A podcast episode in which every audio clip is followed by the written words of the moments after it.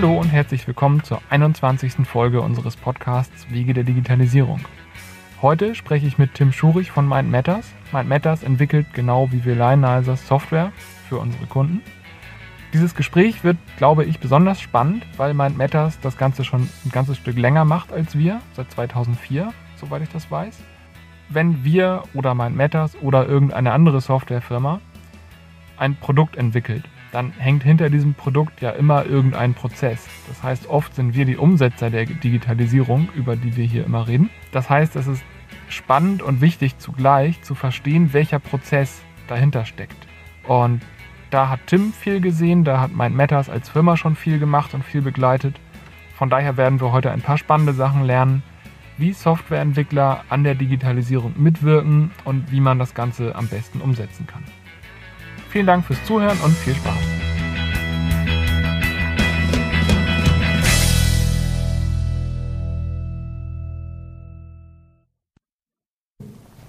Ja, hallo zum 21. Interview. Heute sitze ich bei Mind Matters. Äh, Tim sitzt vor mir und wird uns heute erzählen, was Mind Matters mit Digitalisierung zu tun hat. Ich kann schon mal kurz einen Peak geben, es ist ein weiteres Softwareentwicklerunternehmen, das mhm. hier heute interviewt wird. Aber du weißt das viel besser als ich. Erzähl, erzähl mal, was macht ihr? Genau, wir äh, sitzen hier in der Schanze in Hamburg und ähm, wir sind auf der einen Seite in, in unserem Kern eine, eine Softwareentwicklungsfirma. Wir entwickeln digitale Produkte für Unternehmen, für Startups, ähm, für im Prinzip jeden, der äh, auf explorative Art und Weise durch äh, Individualsoftwareentwicklung ähm, Probleme lösen, mit Komplexität besser umgehen möchte, ähm, Automatisierung in seinem Kontext oder im Produktkontext vorantreiben möchte. Und das machen wir in äh, konsequent agilen Prozessen, in kollaborativer Arbeit und immer gemeinsam mit unseren Kunden. Mhm. Und wir haben es eben im, Vorgespräch schon so ein bisschen angesprochen. Ich, ich denke, was besonders spannend ist, ihr seid die Umsetzer der Digitalisierung. Das heißt, es kommen Kunden zu euch, die haben eine Idee für ein Produkt oder für mhm. eine Software, mit denen sich dann am Ende aber oft ja auch ein Prozess digitalisiert in dem Unternehmen des Kunden. Mhm. Und jetzt klang das schon so an, dass ihr da auch mittlerweile in so eine Beraterfunktion oft reinrutscht und da unterstützen könnt. Genau, also Mind Matters wurde vor 15 Jahren mittlerweile gegründet, ähm, damals noch wirklich mit der Maßgabe, äh, wir stellen fest, dass die Prozesse, wie sie vor 15 Jahren zur Entwicklung von Applikationen äh, Standard waren, ähm, nicht dafür geeignet waren, erfolgreich Projekte und Produkte umzusetzen. Ähm, daraus entstand halt genau der Anspruch, ähm, dass äh, agiler zu machen, als das zu dem Zeitpunkt noch, noch der Fall war. Mittlerweile hat sich auch das ähm, noch weiter ausdifferenziert.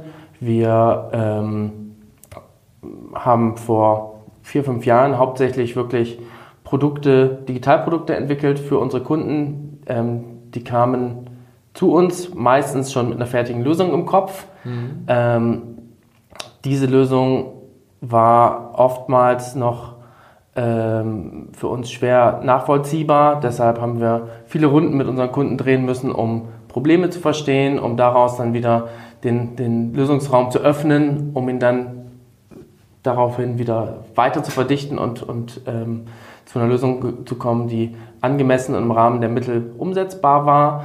Ähm, das war über viele Jahre so der, der, der Standard dessen, was wir gemacht haben. Ähm, mit dem Erfolg gewisser Produkte ähm, nahm dann auch die, ähm, die Begleitungsleistung einfach zu von unserer Seite. Mhm. Also einmal äh, nach außen zum Kunden ändert sich durch ein neues Produkt oder durch die Ausdifferenzierung oder Weiterentwicklung von einem digitalen Produkt der Kontakt grundlegend. Man hat viel mehr Möglichkeiten, Feedback einzusammeln, dieses Feedback auf einer kontinuierlichen Basis ähm, zu äh, aggregieren und daraus eigene Schlüsse für die Produktentwicklung zu ziehen. Dabei begleiten wir äh, unsere Kunden, aber auch und immer mehr nach innen äh, ändert halt oftmals ein, ein neues Produkt ähm, die gesamte Zusammenarbeit. Und nicht nur daher oder dadurch, weil das Produkt dann für eine Veränderung in dem Service steht oder überhaupt für den Wechsel von ähm, einem äh, Produkt zu einem Service steht, sondern auch, und das ist ja heute auch das Thema, dadurch, dass ähm, Komplexität bedingt durch oder auch bedingt durch Digitalisierung immer weiter zunimmt, verändert das halt auch viele äh, Arbeitsstrukturen grundlegend. Und mhm. das begleiten wir mittlerweile auch relativ intensiv. Ja, ähm, und sieht das so aus, dass das immer der Startpunkt ist, so eine Produktentwicklung? Oder kommen mittlerweile auch Kunden zu euch, die im Prinzip nur diese Beratungs-, Begleitungsleistung sich wünschen, ohne Software? Genau, das hat sich in den letzten zwei Jahren dann oftmals genauso ergeben.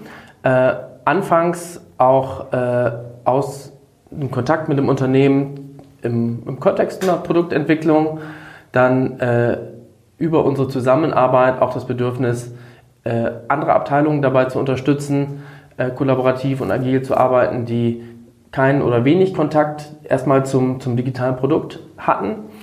Und ähm, differenzierte sich dann immer weiter aus, dass dann Firmen auf uns zukamen, äh, die relativ weit weg von Softwareentwicklung in ihren Prozessen auch waren. Wir haben dann beispielsweise Modelabels dabei unterstützt, agiler zu werden.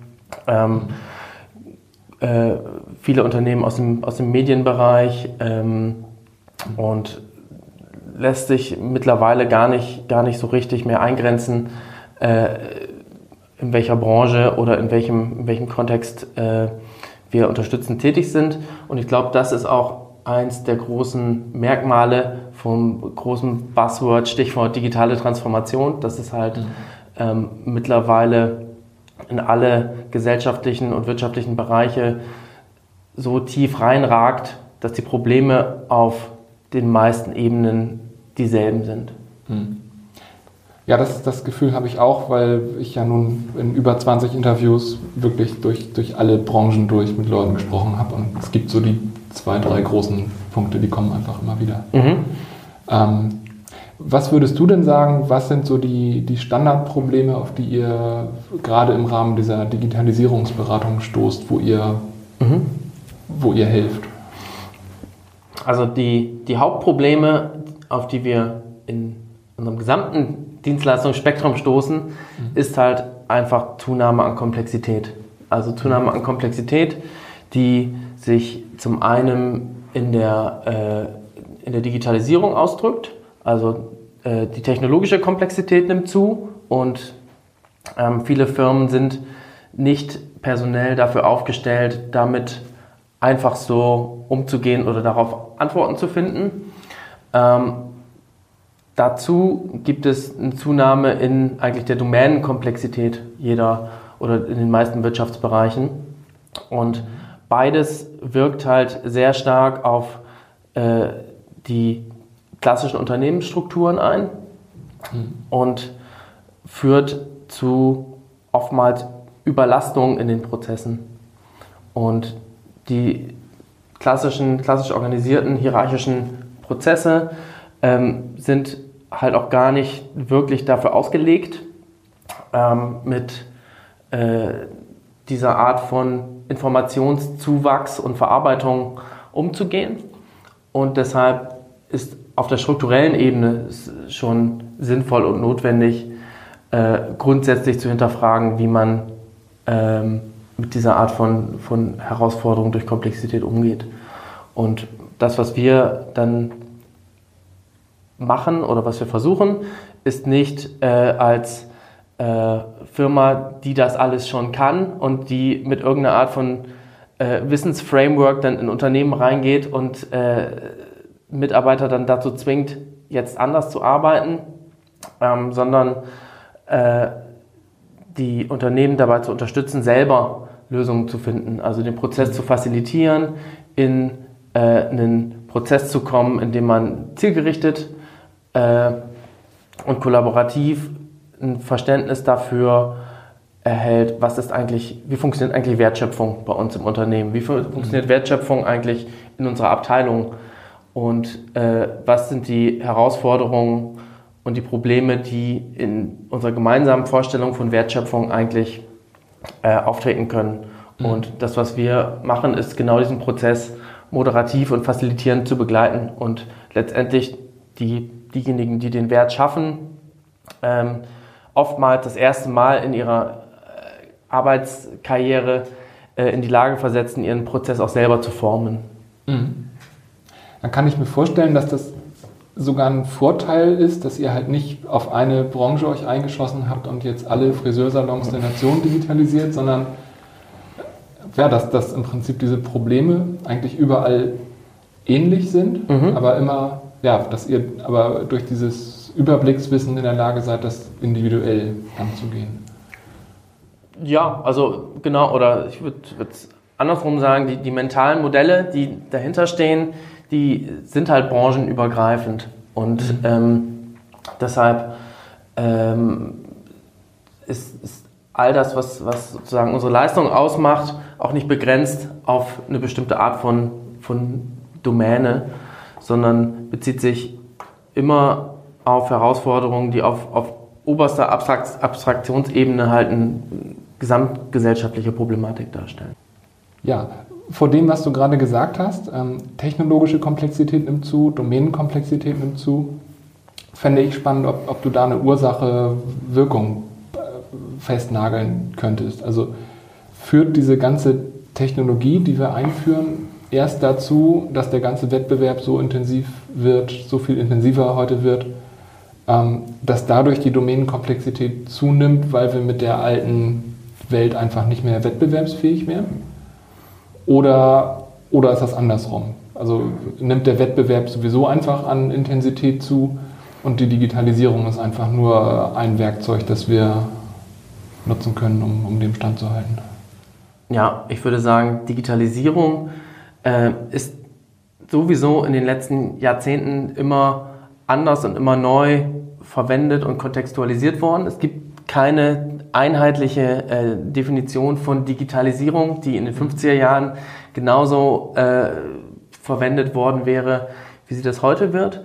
Ähm, was sich, glaube ich, relativ stark ähm, abzeichnet oder ausprägt, ist halt, äh, dass es eine immer größere Quantität an Informationen gibt. Und mhm. durch die Zunahme an Informationen in, in Prozessen, in Abläufen, ähm, gibt es Herausforderungen, auf die ähm, man mit, äh, mit Digitalisierung, mit Maßnahmen im Rahmen der Digitalisierung ähm, bessere Antworten findet ähm, als, äh, als ohne. Mhm. Mir, mir, fällt gerade ein, ein Interview ein, ganz vom Anfang. Also vielleicht, vielleicht gebe ich einfach so eine halbe Antwort auf meine Frage selber noch dazu. Mhm. Einfach hatte ich vorher nicht auf dem Schirm. Aber ja. der äh, Felix Menden von Wer liefert was, den ich relativ früh, ich glaube im dritten Interview mhm. hatte, ähm, der hat, glaube ich, auf, diese, auf eine ähnliche Frage gesagt, dass Digitalisierung seiner Meinung nach der große Bruder der Globalisierung ist. Mhm ich finde, das passt ganz gut zu dem, was du gesagt hast. Letztendlich, früher hatte ich vielleicht mein Unternehmen in meiner kleinen Stadt und wusste nicht, was im Nachbardorf passiert, weil es eigentlich nur Post und Zeitung gab. Und mhm. heute, heute kann ich wissen, was in Hongkong passiert, tagesaktuell. Ja, oder ich, ich muss es vielleicht sogar wissen. Hm? Also ähm, die Globalisierung und der ähm, hochbeschleunigte Kapitalismus, der damit einhergeht, ähm, erzeugt halt auch die Notwendigkeit, ähm, mit diesen ganzen Informationen umzugehen und sie zu, zu verarbeiten als, mhm. äh, als Unternehmen. Und ähm, dadurch, dass es halt nicht mehr diese, diese räumliche Begrenzung oder die lokale Begrenzung äh, der, der letzten Jahrzehnte gibt, ähm, ist es natürlich eine, eine viel größere äh, Informationsdichte, die man als Unternehmen verarbeiten muss und eine andere Konkurrenzsituation, als man sie vielleicht noch äh, vor ein paar Jahrzehnten gehabt hätte. Mhm. Dann, dann würde ich jetzt direkt mal so ein bisschen den, den Dreh zu, zu euch als Unternehmen machen. Also ihr mhm. helft ja bei der Digitalisierung durch Softwareentwicklung, auch durch Beratung. Am Ende seid ihr aber auch ein Unternehmen, das irgendwo in der heutigen globalisierten, digitalisierten Welt irgendwo im Wettbewerb steht. Mhm. Merkt ihr da, dass ihr einen Vorteil habt oder macht ihr irgendwas anders als, als andere, weil ihr halt daran mhm. mitwirkt? Oder was sind so eure Herausforderungen im Alltag? Ja, also erstmal haben wir natürlich einen, einen Vorteil dadurch, dass wir ähm, auch, dass, dass es Teil unserer Dienstleistung ist, Prozesse zu verändern und äh, da Zusammenarbeit zu formen und äh, unseren Kunden zu helfen, frühzeitig zu lernen. Das sind ähm, alles Prinzipien, die wir auch sehr gut auf uns selber anwenden können und das äh, versuchen auch so gut es geht zu tun. Ähm, wir als, als Unternehmen, das zum größten Teil aus Softwareentwicklern besteht, mhm. ähm, die auch alle einen, einen gewissen Anspruch an äh, sich selber und an ihren Arbeitsplatz und an ihre äh, Arbeitssituation haben, ähm, versuchen wir da all das, was die Bedürfnisse äh, von uns und unseren Kollegen sind, ähm, maximal ernst zu nehmen und ähm, versuchen deshalb äh, auch Wissensbildung, Verantwortungsübernahme äh, gemeinschaftlich zu organisieren. Und das, was mhm. sozusagen an, an Zunahme an Komplexität äh, auch in unserem Bereich entsteht, ähm, das als Unternehmen auch äh, gemeinschaftlich zu verarbeiten. Das ist mhm. eigentlich die Idee. Man, ähm, es ist relativ klar, dass nicht unsere Marketing-Expertin äh, über die gleiche Expertise verfügt äh, wie ein Softwareentwickler und andersrum genauso. Mhm. Aber wir haben halt festgestellt, dass äh, es genauso falsch ist zu sagen, äh, unsere Marketing-Expertin darf gar nichts über Softwareentwicklung wissen oder muss gar nichts darüber wissen. Die soll sich mal lieber um ihre AdWords-Kampagnen kümmern mhm. und äh, der Entwickler soll Code schreiben, sondern ähm, Ganz im Gegenteil ist unser Ansatz zu sagen, jeder, der in jedem unserer Arbeitsbereiche etwas beizutragen hat, ist auch herzlich eingeladen, genau das zu tun. Und das ist im Prinzip das, was wir, äh, ein Prozess, in dem wir selber jetzt gerade transformativ drin sind, äh, das Unternehmen immer weiter Richtung mitarbeitergeführtes Unternehmen zu entwickeln, weil wir festgestellt haben, äh, dass diese äh, Partizipation ähm, aller Mitarbeiter an der Wertbildung des Unternehmens und ähm, am Wertverständnis des Unternehmens halt viel, viel besser funktioniert als äh, auch bei uns ein, ein, klassisches Hierarchiemodell. Formal, klar, muss man äh, als Unternehmen eine gewisse Art von Struktur ähm, haben. Mhm. Aber ähm, wie sich dann wirklich äh, ein Unternehmen selber organisiert, darin ist man ja verhältnismäßig frei und das versuchen mhm. wir äh, momentan mit einem kollegialen Führungsmodell ähm, umzubauen. Mhm. Ja, das klingt spannend. Also ich kann mir gut vorstellen, dass ihr da auch einen, einen Vorteil habt, also letztendlich wie, wie, wir ja auch, weil wir auch aus 100% Softwareentwicklern mhm. bestehen. Aber ähm, was ich aus den anderen Interviews so rausgehört habe, ist ja die, die große Schwierigkeit bei diesen digitalen Transformationsprozessen oft, wenn man da Leute hat, die schon viele Jahre oder Jahrzehnte in einem Unternehmen sind, die sich mhm. sehr an ihre kleine lokale Arbeitsumgebung gewöhnt haben, mhm.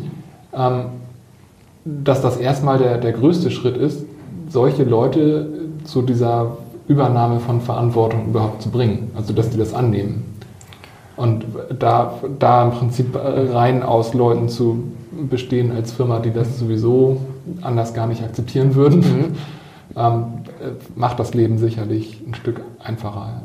Das, das sind natürlich auch alles Prozesse, die mit der Zeit sich so entwickelt haben. Und ähm, es wäre schön, wenn, wenn sozusagen immer aus dem Nichts heraus äh, alle äh, Mitarbeiter eines Unternehmens offen für jegliche Art von Neuem wären. Aber wir haben immer schon Wert darauf gelegt, halt genau dieses, wir sind eine kleine isolierte Zelle oder ein isolierter Planet, ähm, das maximal stark zu transzendieren mhm. und ähm, uns so weit es geht auch zu öffnen gegenüber äh, äh, A, gegenüber unseren Kunden. Also wir äh, arbeiten da ähm, wirklich in einem sehr offenen Prozess, sehr eng mit unseren Kunden zusammen. Es gibt keine, keine Projekte, bei denen der Kunde nicht Teil des Teams ist.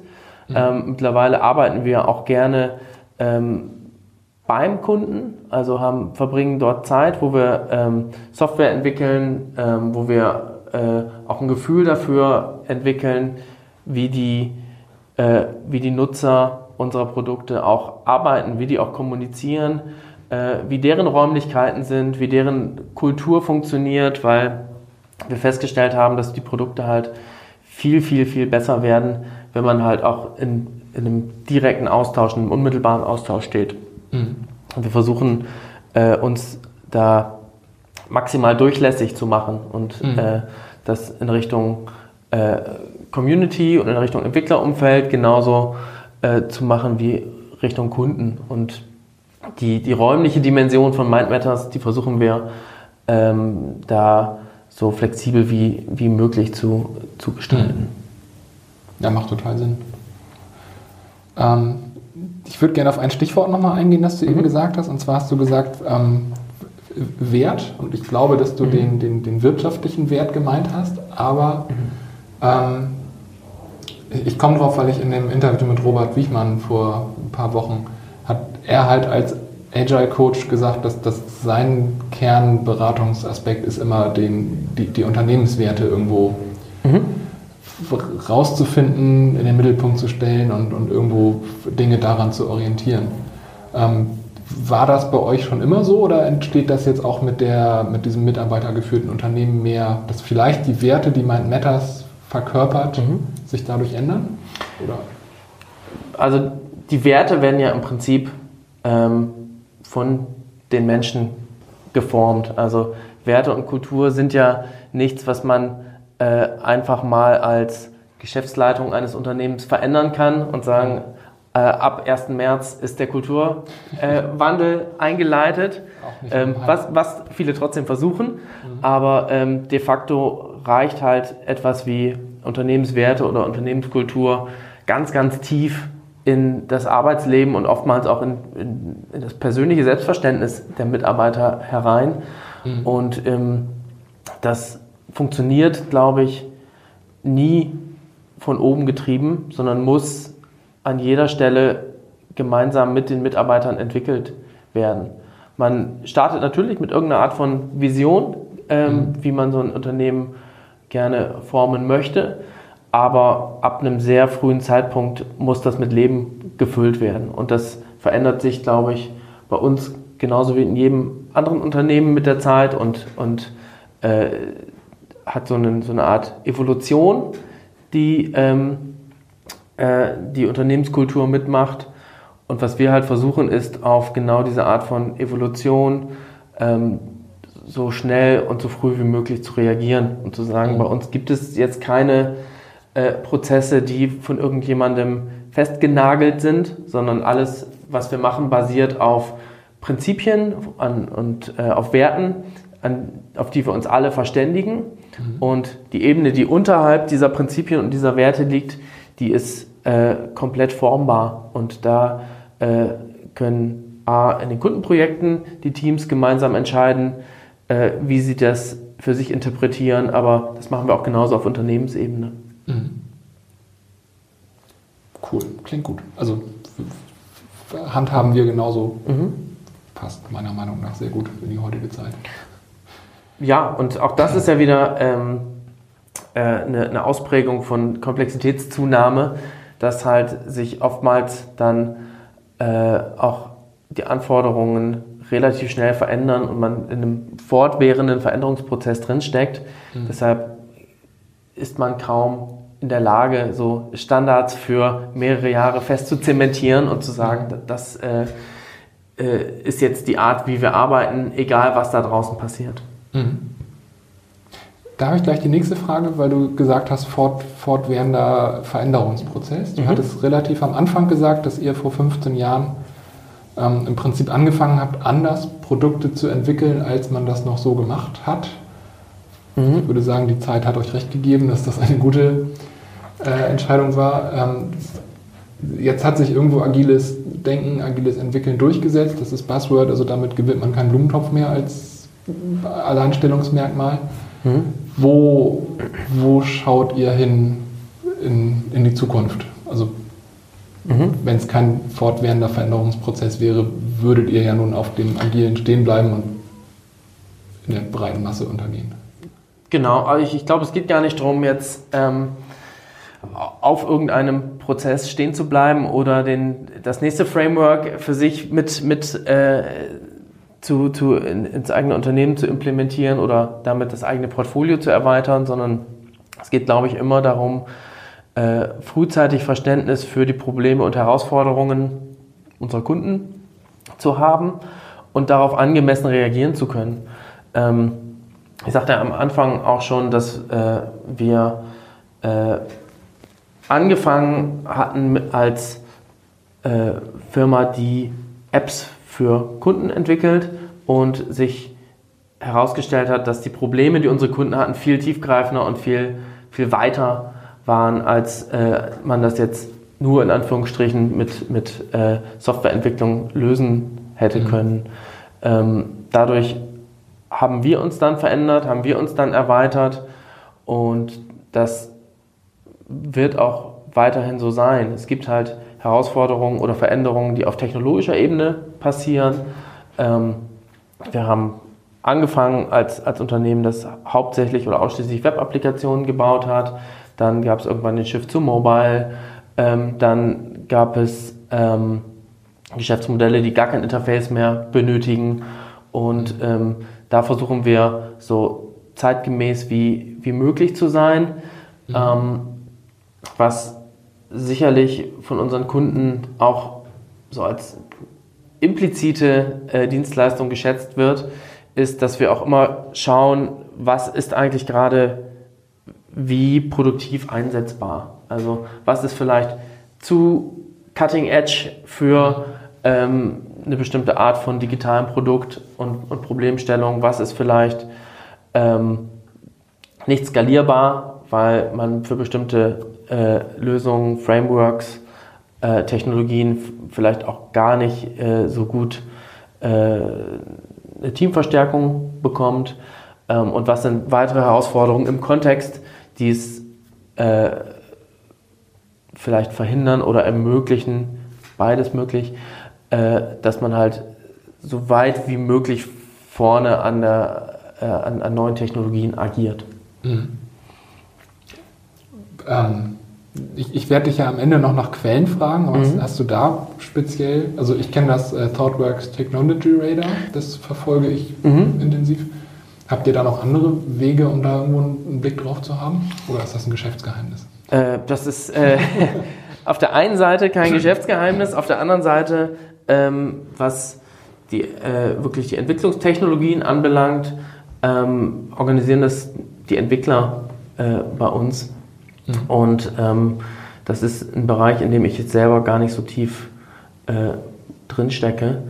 Ähm, das ist halt sozusagen die, die andere, der andere Charakter der, des kollegialen Führungsmodells, dass man äh, auch für sich selber abgrenzen kann, was sind, was sind die Bereiche, in denen ich was beitragen kann, was beitragen möchte. Mhm. Und ähm, da das Ganze ausreichend transparent organisiert ist, kann man vertrauen darauf, dass es halt einen bestimmten Bereich gibt, der dann auch ganz gut gecovert ist. Deshalb, ähm, ich weiß, es gibt einen äh, großen Austausch bei uns äh, unter den Entwicklern ähm, darüber, was sind angemessene Technologien, ähm, was sind Technologien, die wir bei uns einsetzen wollen. Ähm, wir haben oder wir bieten halt in unserem äh, Slacktime-Modell, was wir äh, als Unternehmen äh, standardmäßig äh, implementiert haben, viel Raum für die Entwickler, Neues auszuprobieren, ähm, sich mit neuen Technologien zu beschäftigen, aber auch mit Aspekten der Produktentwicklung, die jetzt nicht sich äh, nur auf Technologiethemen beziehen. Mhm. Ah, okay, gut, aber die Slack-Time ist natürlich auch ein wertvoller Punkt, dass man, also, dass man das den Leuten nicht aufbürdet, dass sie das am Wochenende oder nach Feierabend alles aktuell halten müssen. Genau, also der zwei, zwei Bürden, die man potenziell da jemandem aufhalten könnte. Einmal den, den Mitarbeitern, äh, und auf der anderen Seite den Projekten, dass man halt dann äh, ein Projekt startet und dann auf dem Weg erst äh, eine Technologie erlernt, das ist natürlich auch Quatsch. Insofern mhm. äh, haben wir da ein Modell, äh, ein 80-20-Modell, ähm, was erstmal so ein bisschen nach dem äh, Google-Modell, nach dem alten Google-Modell aussieht, äh, sich aber nochmal etwas anders ausprägt bei uns. Aber äh, generell ist es so, dass 20 Prozent der, der Zeit halt für gemeinsames oder also gemeinsames Lernen oder Fortbildung genutzt werden mhm. oder fürs Arbeiten an, an, kleinen Projekten, die im besten Fall dafür äh, hilfreich sind, die eigene Säge zu schärfen und mhm. ähm, zu, einen, einen ausreichend guten Überblick darüber zu haben, was und wo gerade vorne ist.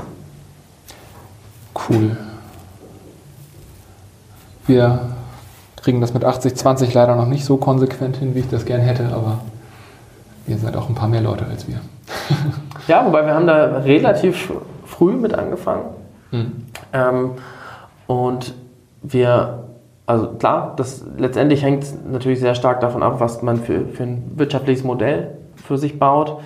Aber wir haben auch sehr schnell gemerkt, dass das unsere Wettbewerbsfähigkeit ähm, doch entscheidend steigert. Und ähm, klar geht es auch darum, dass sich alle wohlfühlen und dass jeder äh, neben der Projektarbeit eine Möglichkeit hat, sich selber weiterzuentwickeln. Mhm. Aber ähm, der Sinn besteht auch schon wirklich darin, ähm, gemeinsam zu wachsen als, als Gemeinschaft, als Unternehmen. Und da ist das halt äh, ein extrem wichtiger Wirtschaftsfaktor, um halt gute Arbeit im Projekt leisten zu können.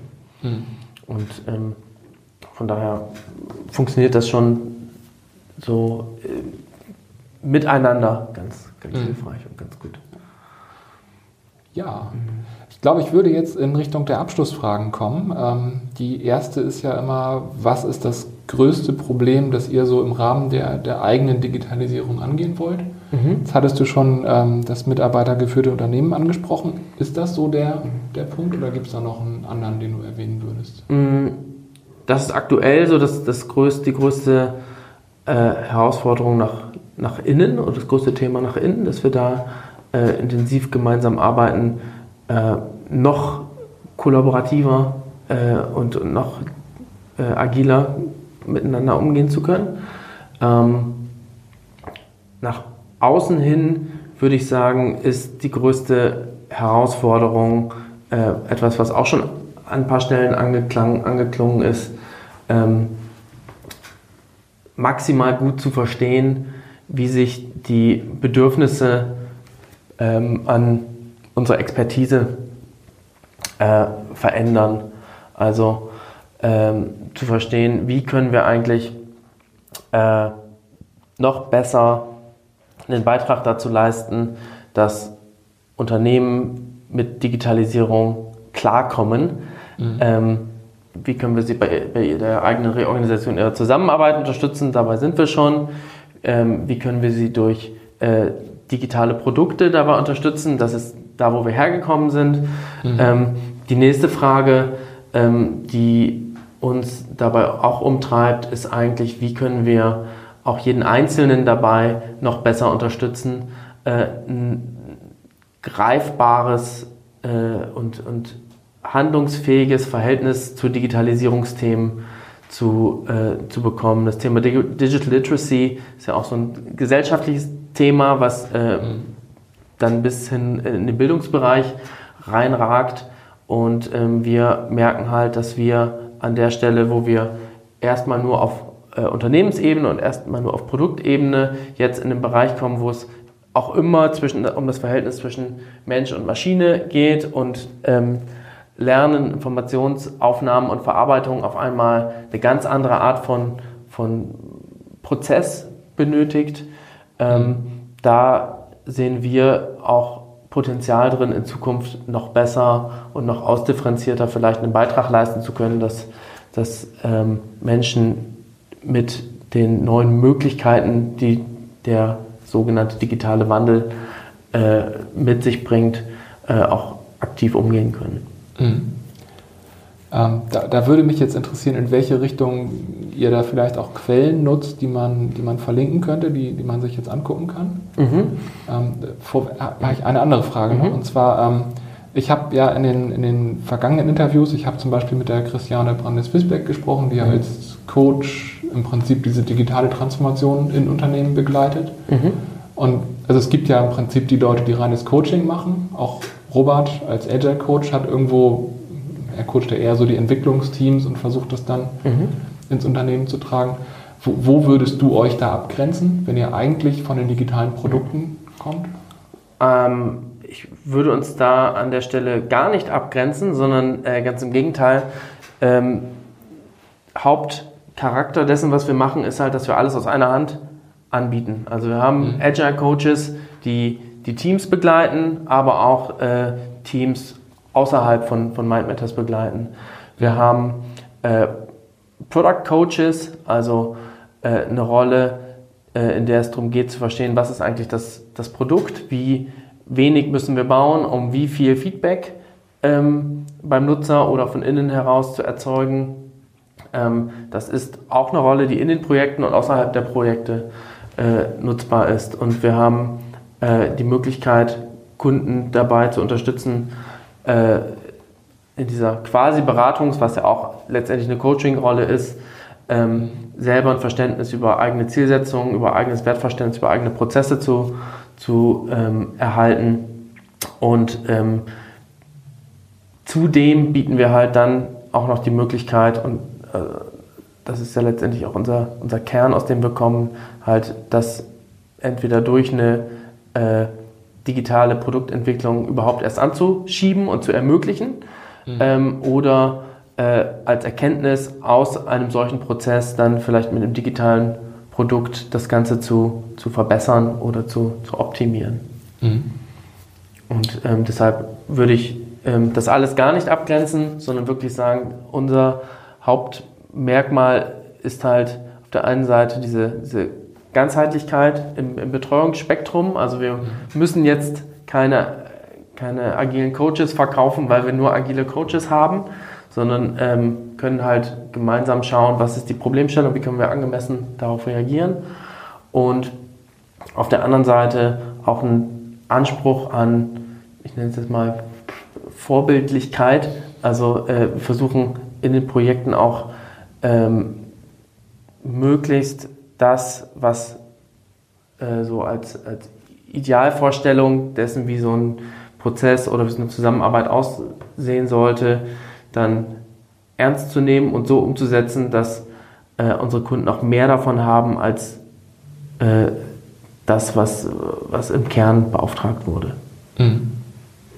Okay, das macht total Sinn. Okay, dann komme ich zurück zu den Quellen. Wie, wie äh, mhm. weißt du, was du da wissen musst, um das umzusetzen?